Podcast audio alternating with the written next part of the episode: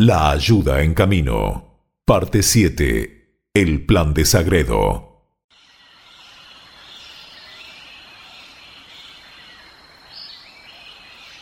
Sevillano, dime en qué puedo ayudarte. Sagredo, necesito que por tu intermedio pueda abordar la nave que te condujo hasta aquí y volver a España. Tengo una carta del almirante que debo entregar personalmente a los reyes. Dalo por hecho. Sagredo buscó entre sus ropas un documento que le permitiría a Méndez abordar la nave y cumplir con lo encomendado por el almirante. ¿Ves esto? Es una orden de los reyes mandando a todos sus capitanes a fin de que obedezcan ciegamente a la persona que se le ponga a su vista. Eres increíble, hombre. Tú me has dicho que en estos momentos en Santo Domingo el capitán Bartolomé Fiesco debe estar reunido con el gobernador Obando.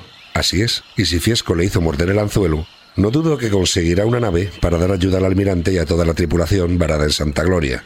Pero espera, Sevillano, aún no te he dicho todo. ¿Ves esta otra carta? Es de puño y letra del mismísimo de Fonseca, donde me recomienda y pide que el gobernador colabore y acceda a todo lo que necesite. Como te dije, la providencia sigue de tu parte. ¿Y cuál es tu plan? Haremos lo siguiente. Siguiendo mis órdenes, me dirigiré a Santo Domingo. Una vez allí frente al gobernador, presentaré la carta de la que te hablé. Luego buscaré a Fiesco y arrendaremos una nave. E iremos a dar ayuda al almirante. Perfecto, pero ¿y yo qué haré mientras tanto? Tú permanecerás aquí. Cuando veas una nave que se dirija rumbo a España, tomas una canoa y pide permiso al capitán para subir a bordo. Una vez allí, presentará la carta que acabo de darte.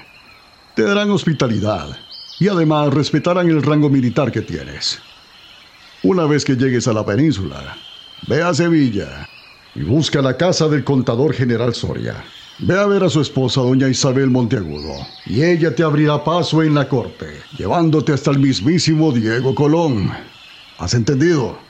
Pero ¿sabes qué? Una cosa debo pedirte, sevillano. ¿Cómo sabrá Fiesco que estuve contigo? Cuando estés cara a cara con Fiesco, Tatarendi certificará que estuviste conmigo. Apenas te vea con él, te escuchará y sabrá que vienes de mi parte.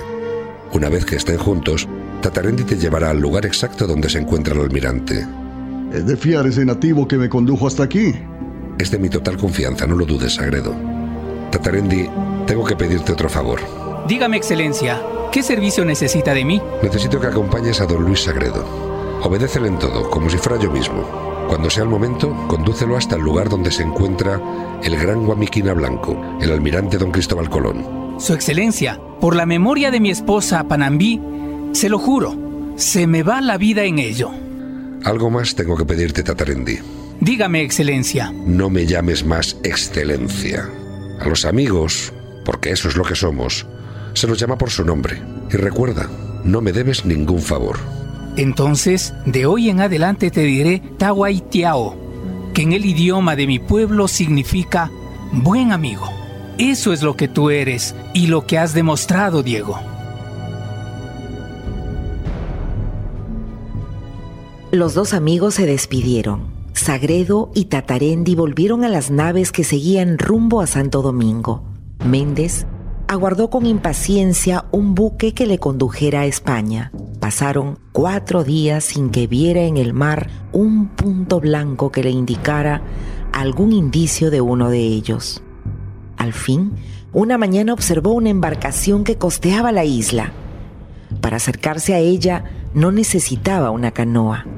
Desde la carabela se podía oír el llamado de El Sevillano. El capitán de la misma dispuso que fueran dos marineros en un bote a la orilla para saber lo que deseaba. Méndez fue conducido a bordo. Allí presentó al capitán la carta que le había dado Sagredo. De inmediato y sin dudar lo admitió respetando su rango militar de escribano mayor de la Armada del almirante don Cristóbal Colón y partió para España. Uno de los objetivos estaba cumplido. Méndez estaba en camino para ver a los reyes y llevar la carta del almirante para ser entregada en mano de los soberanos españoles. Una vez llegado a la península, el sevillano se dirigió a ver a la esposa del contador general Soria, doña Isabel Monteagudo, donde lo atiende una criada llamada Catalina. Los invito a que hagamos una pausa que nos detengamos aquí. En el próximo capítulo les relataré el desenlace de esta historia.